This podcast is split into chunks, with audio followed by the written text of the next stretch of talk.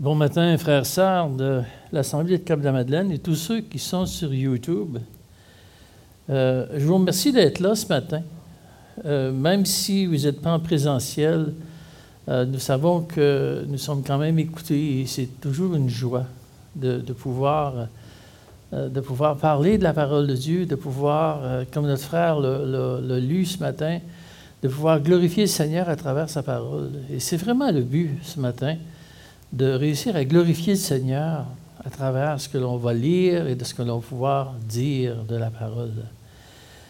Ce matin, comme notre frère nous dit, dans le verset 33-48 de Matthieu 5, euh, j'examine ma pensée, j'examine mon cœur pour la gloire de Dieu. nous avons dit la semaine passée que la pensée et le cœur sont liés, c'est très proche l'un de l'autre. D'ailleurs, à plusieurs endroits, c'est la même chose. Nous allons commencer par lire la parole de Dieu, si vous voulez bien. Matthieu 5, verset 33. Vous avez encore appris qu'il a été dit aux anciens, tu ne parjureras point, mais tu t'acquitteras envers le Seigneur de ce que tu as déclaré par serment. Mais moi, je vous dis de ne, de ne jurer aucunement, ni par le ciel, parce que c'est le trône de Dieu, ni la terre, parce que c'est son marchepied, ni par Jérusalem, parce que c'est la ville du grand roi. Ne jure pas non plus par ta tête, car tu ne peux rendre blanc ou noir un seul cheveu. Que votre parole soit oui, oui, non, non. Ce qu'on ajoute vient du malin. Vous avez appris qu'il a été dit œil pour œil et dent pour dent. Mais moi, je vous dis de ne pas résister aux méchants. Si quelqu'un te frappe sur la joue droite, présente-lui aussi l'autre. Si quelqu'un veut plaider contre toi, prends ta tunique, laisse-lui encore ton manteau. Si quelqu'un te force à faire un mille, fais-en deux avec lui. Donne à celui qui te demande et ne te détourne pas de celui qui veut emprunter de toi. Vous avez, vous avez appris qu'il a été dit, tu aimeras ton prochain et tu haïras ton ennemi. Mais moi, je vous dis, aimez vos ennemis. Bénis ceux qui vous maudissent, faites du bien à ceux qui vous haïssent, et priez pour ceux qui vous maltraitent et qui vous persécutent, afin que vous soyez fils de votre Père qui est dans les cieux. Car il fait lever son soleil sur les méchants, sur les bons, il fait pleuvoir sur les justes, sur les injustes. Si vous aimez ceux qui vous aiment, quelle récompense méritez-vous? Les publicains aussi n'agissent-ils pas de même? Et si vous saluez seulement vos frères, que faites-vous d'extraordinaire? Les païens aussi n'agissent-ils pas de même? Soyez donc parfaits comme votre Père céleste est parfait. Que Dieu bénisse sa parole. Ça, Léonard Woods, un jour visita le roi de France. Et le roi fut très content de sa visite. Et, il l'invitait à dîner le lendemain avec lui. Donc, le lendemain, Sœur Léonard se présente au palais. Mais le roi l'a rencontré dans une salle à part. Et il a dit Sœur Léonard, je ne m'attendais pas à vous voir. Euh, comment ça se fait que vous êtes là? Euh, il dit Vous ne vous, vous, rappelez pas, vous m'avez invité à dîner hier. Oui, mais il dit que vous ne m'avez pas répondu à mon invitation. Sœur Léonard euh, prie un peu et dit Quand le roi invite, on ne répond pas, on obéit. Et c'est le même principe ici. Lorsque le roi demande des choses, on ne commence pas à se poser des questions. On obéit. Pas toujours facile, mais on obéit quand même. Ce que nous allons voir aujourd'hui, c'est la fin du chapitre 5, les trois derniers sujets du chapitre 5. Et les trois sujets sont faire un serment, la vengeance et, la, faire un serment du verset 33 au verset 37, la vengeance et la concession du verset 38 au verset 42, et finalement aimer nos ennemis du verset 43 au verset 48. Et commençons par faire un serment. Le Seigneur nous parle de la même manière qu'il fit depuis le début. il met la loi, il exprime la loi et il apporte une précision à cette loi-là. L'enseignement du Seigneur est tiré de trois versets de l'Ancien Testament. Dans Lévitique 19, 12, il va dire Ne vous prononcez pas de faux sentiments par mon nom, car vous profaneriez le nom de votre Dieu, je suis l'Éternel. Il va dire aussi au verset, dans Nombre 30, verset 2, Si un homme fait un vœu à l'Éternel, ou s'il prend un certain engagement par serment, il ne, viole, il ne violera pas sa parole, car il agira conformément à ce qu'il a dit. Et Deutéronome 23, 21, il dit, quand tu auras fait un vœu à l'Éternel, votre Dieu, tu n'en différeras pas l'accomplissement, car l'Éternel, ton Dieu, te manquerait de t'en demander compte et tu porterais la responsabilité d'une faute. Euh, Christ n'interdit pas le serment. Mais ce que l'on voit dans ces trois versets-là, c'est que le serment est toujours pris au nom de Dieu. Dieu est toujours mis en cause. Et deuxième chose, et c'est pour ça que dans chaque verset, c'est souligné, c'est toujours par Dieu, et écrit en blanc, c'est qu'il est scrupuleusement respecté. Le serment est respecté. Mais pourquoi? Quelle est la raison d'être? Pourquoi un serment? À quoi ça sert faire un serment? Eh bien, Hébreux 6 et 16 nous éclairent sur le fait d'un serment. Il dit en effet, les hommes prêtent serment par plus grand qu'eux, le serment leur sert de garantie pour mettre fin à toute contestation.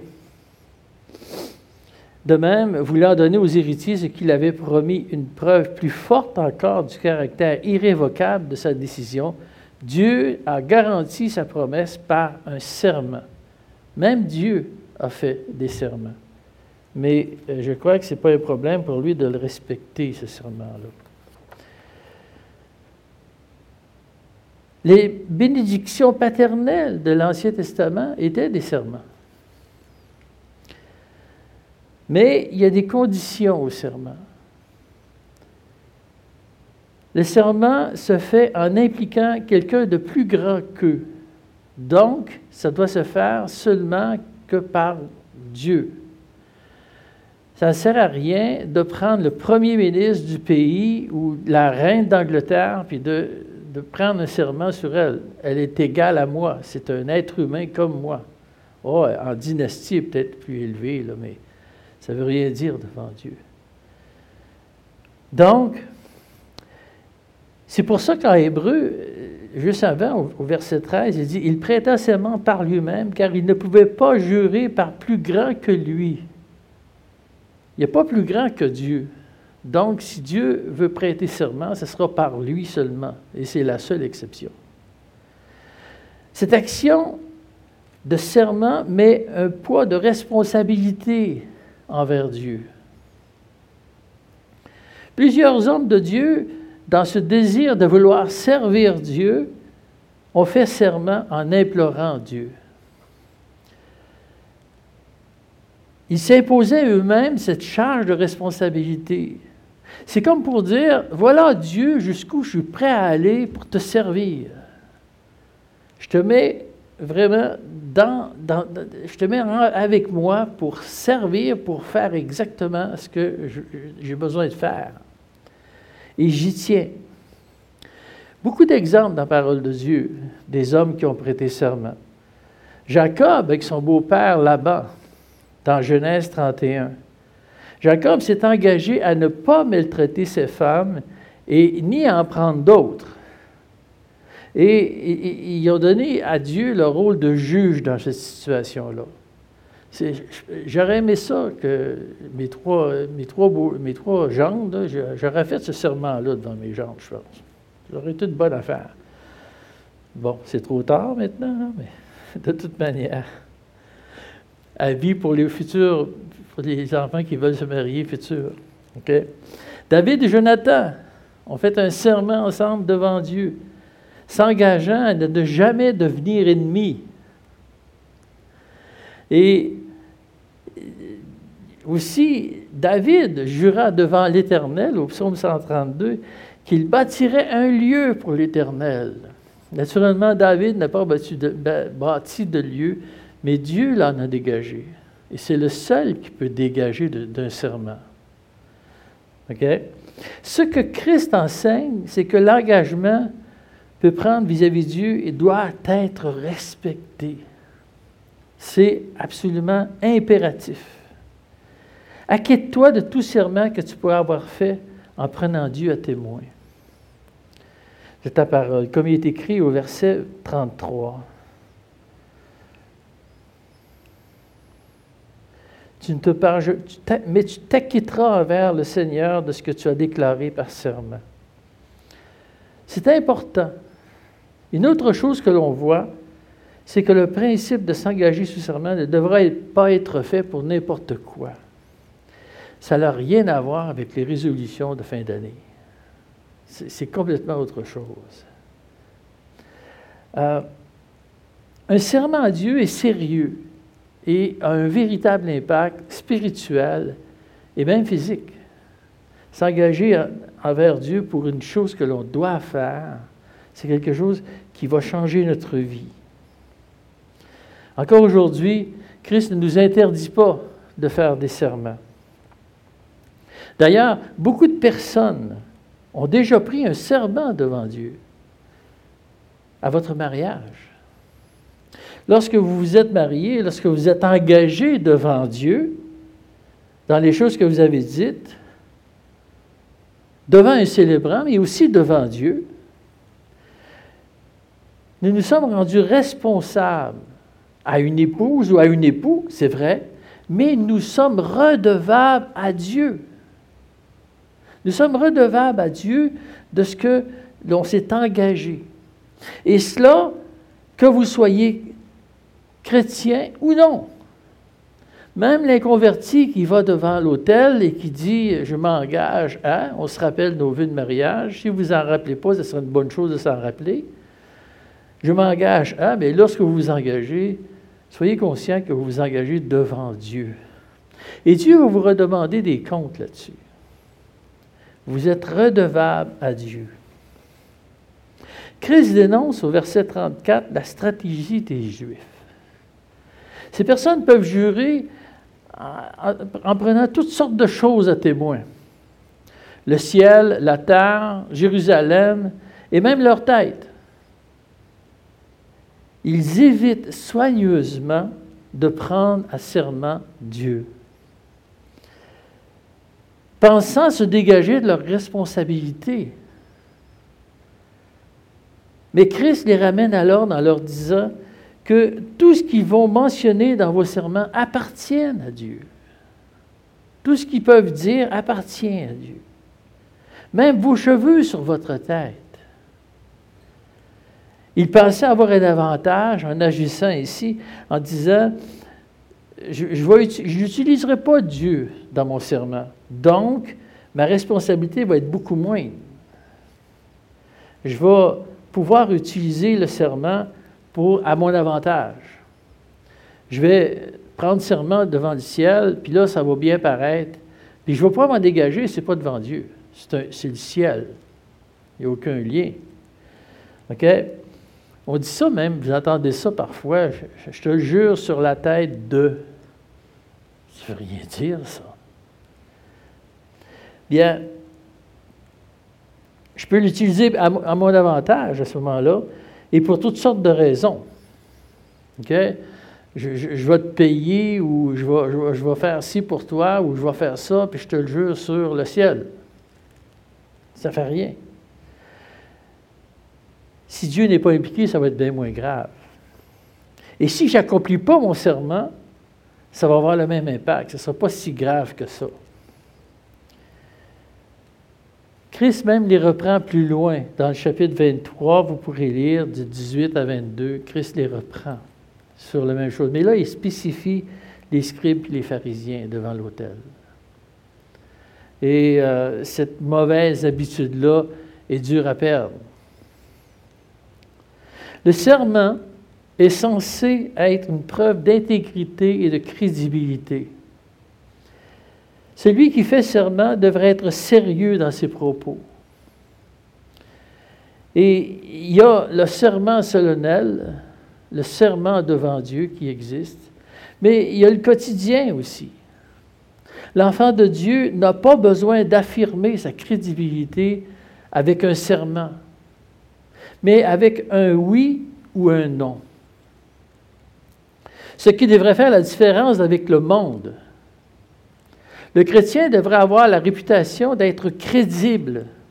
Son oui devrait être vraiment oui. Je m'y engage. Même si c'est à mon détriment. Parce que la parole que nous prononçons devient plus importante que notre bien-être. C'est important que lorsque vous tendez la main, puis maintenant à cause de la COVID, mais lorsque vous vous engagez avec un oui ou avec un non, que votre oui soit toujours oui et qui ne diffère jamais.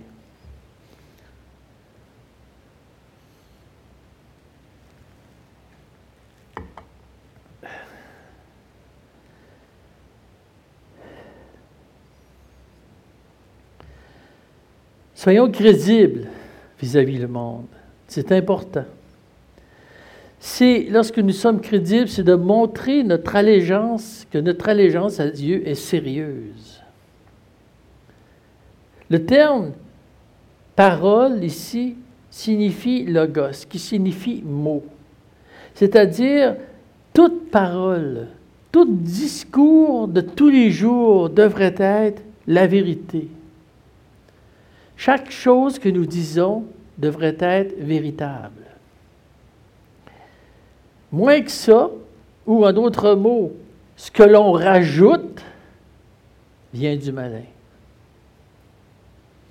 Tenons-nous-en à notre oui et à notre non et soyons sincères dans ce que nous disons, soyons véritables, même si ça coûte quelque chose. Dans le verset qui suit, dans le texte qui nous suit, euh, verset 38, la vengeance et la concession. Christ désire nous parler de vengeance et de, concession. Le lien avec l'Ancien Testament est dans Lévitique 19, 21 et Deutéronome 19, 21 aussi.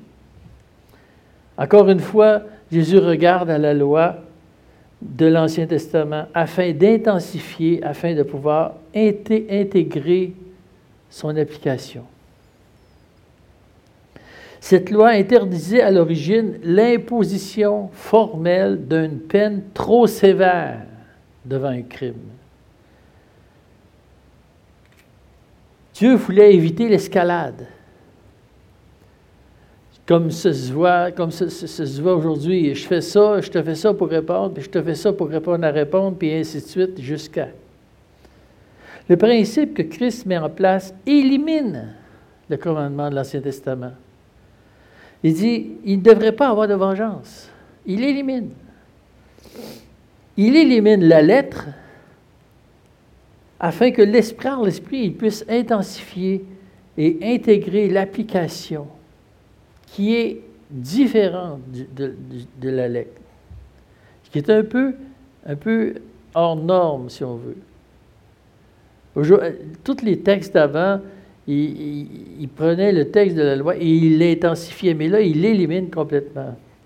Parce que dans la tête de Jésus, il ne devrait pas avoir de vengeance. Jésus contraste radicalement avec la plupart des autres, des autres hommes de son temps, en insistant sur la nécessité de briser de façon définitive la chaîne naturelle d'action et de réaction du mal qui caractérise les relations humaines. Le terme grec pour résister, antistémie, est souvent utilisé dans un contexte juridique. Et à la lumière du verset 40, il faut prendre de cette manière-là le terme.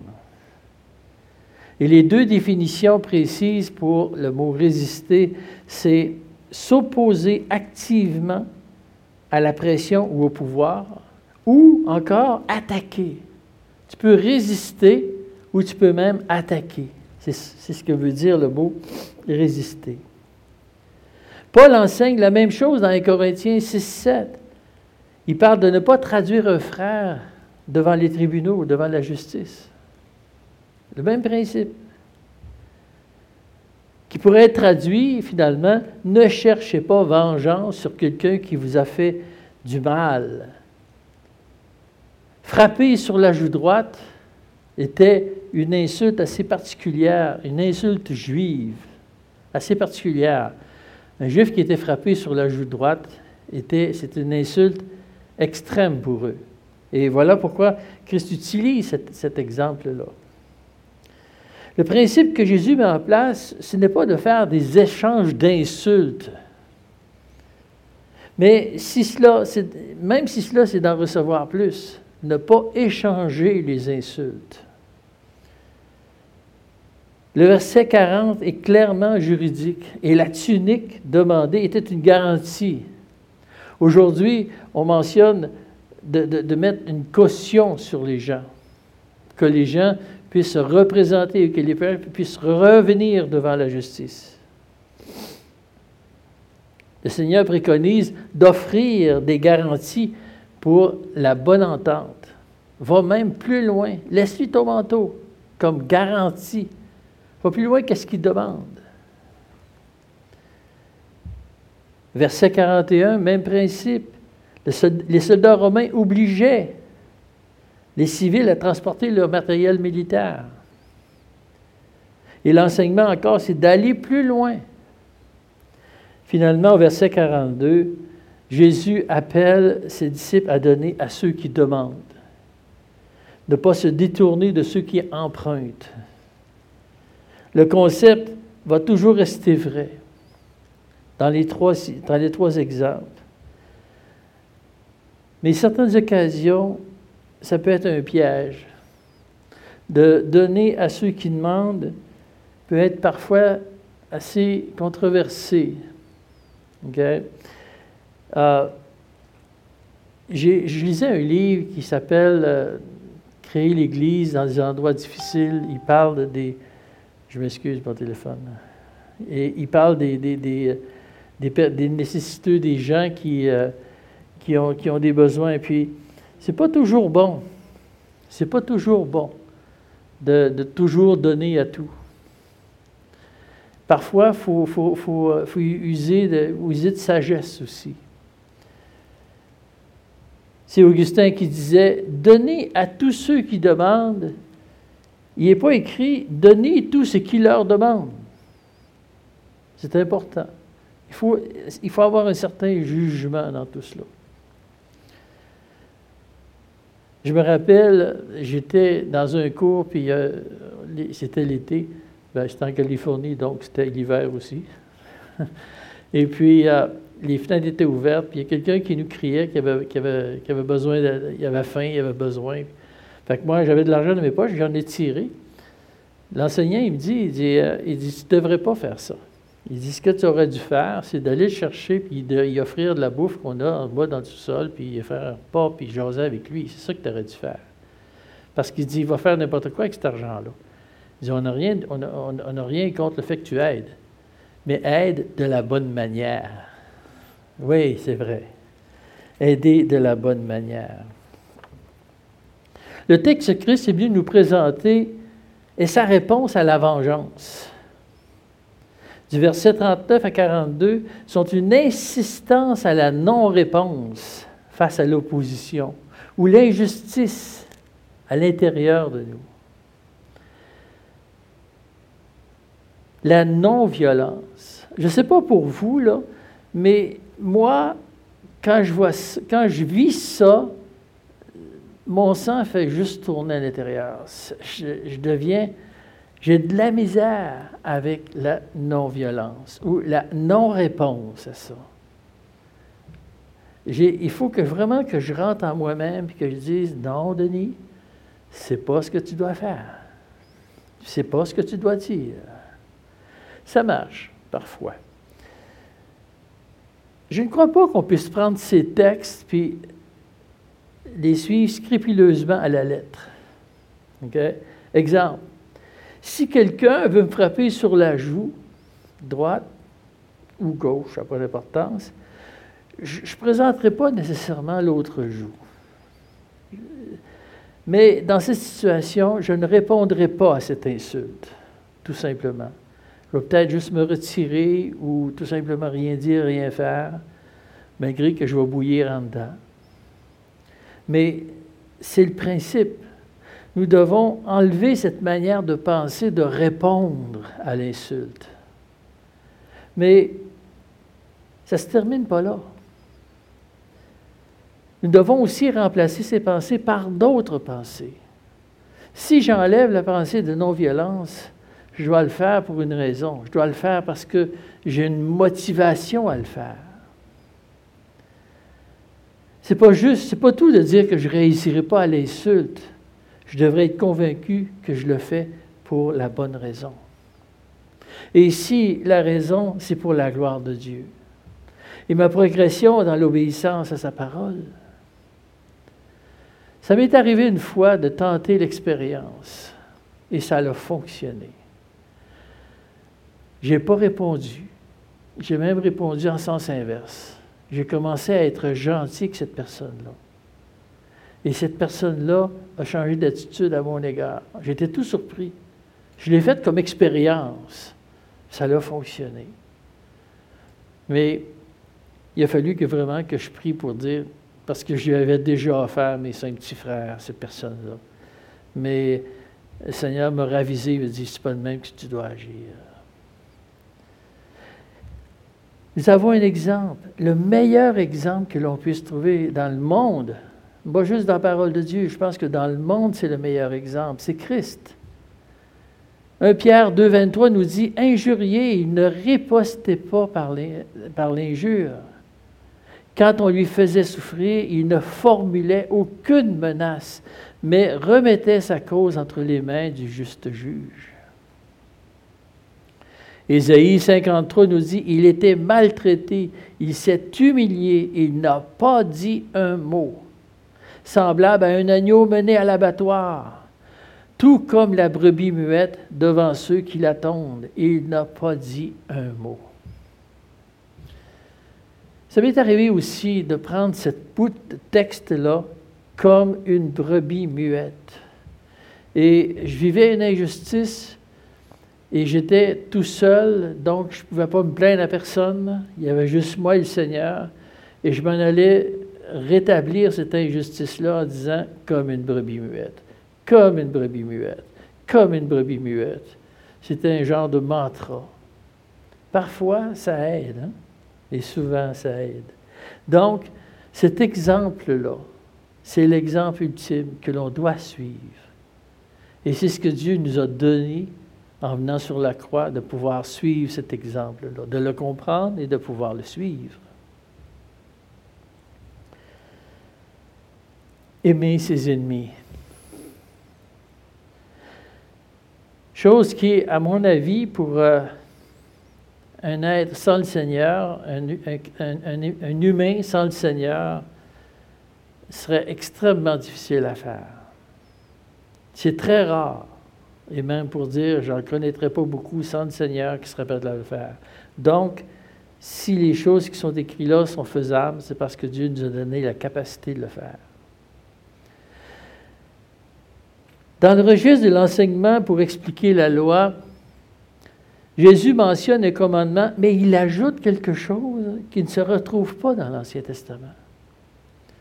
La première partie se lit dans Lévitique 19, 18. Aime ton prochain. Mais la parole, haït ton ennemi ne se retrouve pas dans l'Ancien Testament. Aucun endroit dans l'Ancien Testament c'est écrit que tu dois haïr tes ennemis.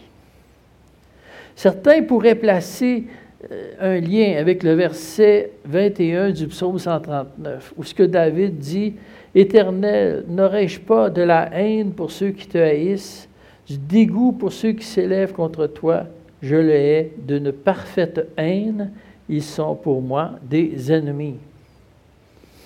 Le problème, c'est que ce n'est pas un commandement. Ce n'est que l'expression du cœur de David. Et le psaume ne mentionne pas si Dieu est d'accord avec ce sentiment-là, s'il est d'accord avec la volonté de David.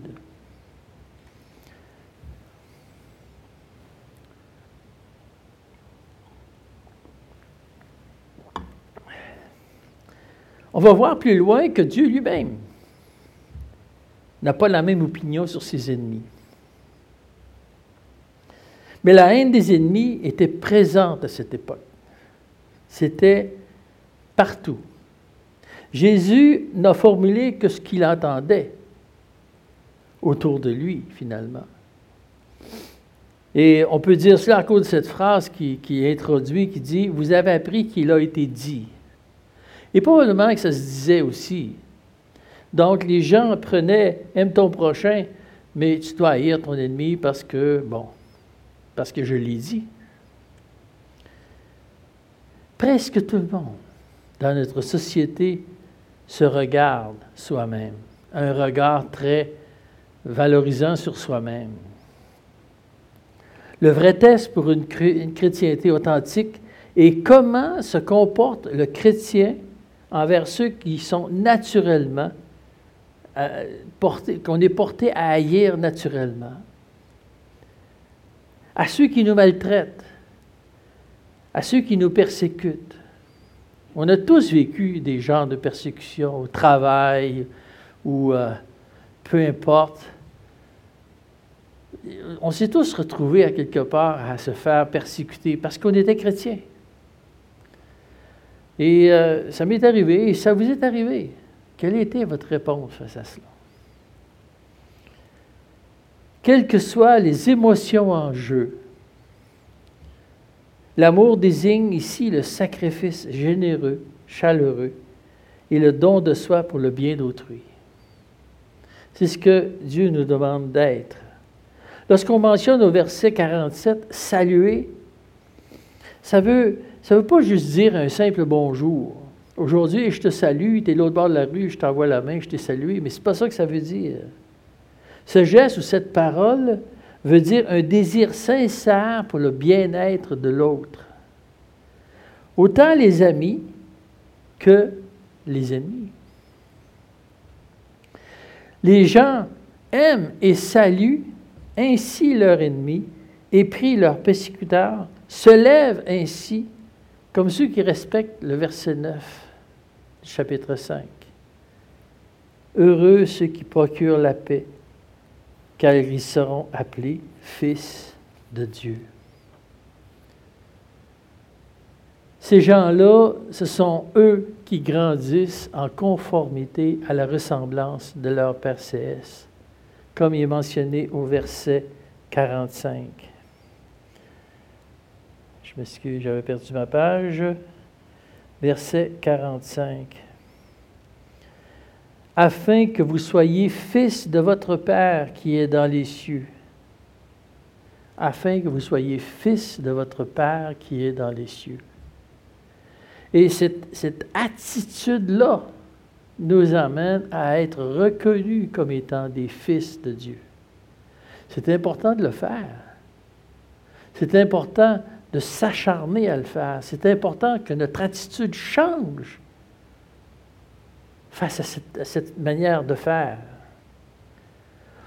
On a voulu imiter, j'ai voulu, et sûrement vous avez voulu imiter votre Père sur la terre, votre Père terrestre.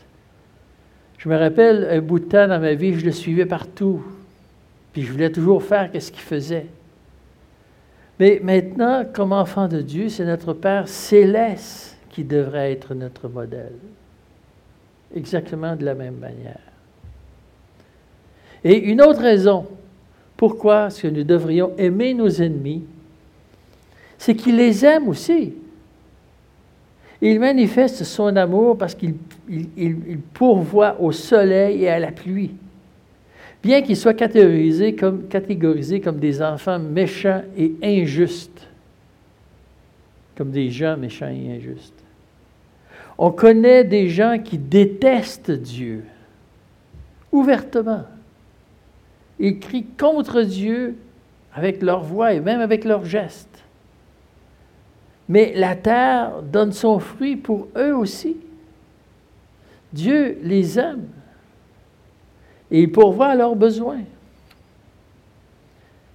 Ce qui devrait caractériser les enfants de Dieu, c'est une norme morale plus élevée que celle des croyants, plus élevée que celle des non-croyants. Voilà une bonne partie du témoignage du chrétien. Le verset 46 nous dit que nous gagnons rien comme les publicains ou comme les non-croyants. Si vous aimez ceux qui vous aiment, quelle récompense méritez-vous? Dans ce verset, le mot récompense n'est pas un gain d'argent ou de faveur. Ce n'est pas cette récompense-là que, Christ parle. Mais dans le fait que mon attitude a contribué à ce qu'une âme se tourne vers le Seigneur. Au moins qu'une âme se pose la question, c'est qui cette bébête-là en avant de moi qui agit comme ça? Et je veux en savoir plus. La récompense, c'est que quelqu'un, par votre attitude, s'est tourné vers Dieu. Je ne dis pas qu'il a accepté le Seigneur là, mais il y a eu une étincelle à l'intérieur de son cœur qui l'a fait arriver au Seigneur. Et cela, c'est la récompense. Imaginez lorsque vous allez vous présenter devant le Seigneur, puis qu'il va vous dire, cette attitude-là que tu as eue a fait en sorte que cinq ans plus tard ou dix ans plus tard, cette personne-là est venue au Seigneur. Tu as été, par ton attitude, cette bougie d'allumage. Et c'est là la récompense.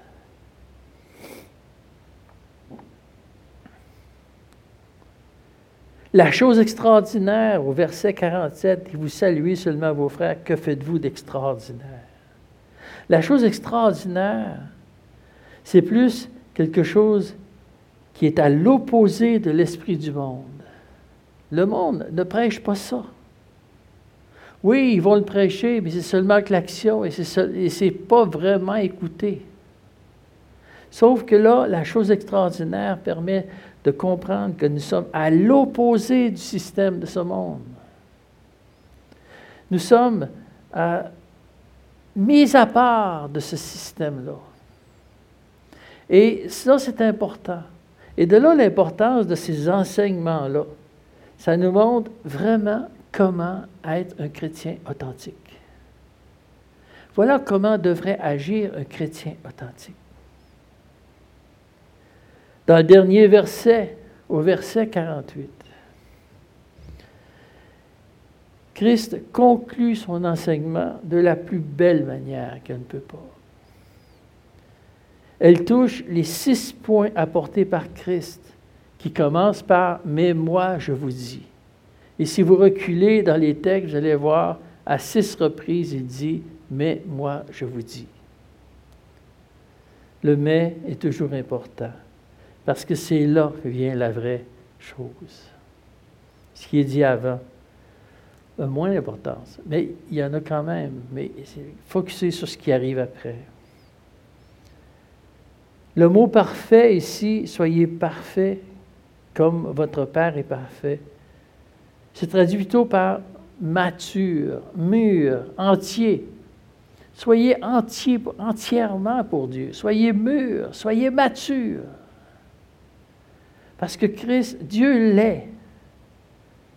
Jésus ne nous donne pas un projet irréalisable. Il ne nous dit pas quelque part, je vous dis ça, là, mais c'est infaisable. Touchez pas à ça, rien. Vous serez jamais capable. C'est pas ça qu'il nous dit. Il nous met au défi de grandir en obéissance à la volonté de Dieu. Il nous met au défi de devenir plus comme lui.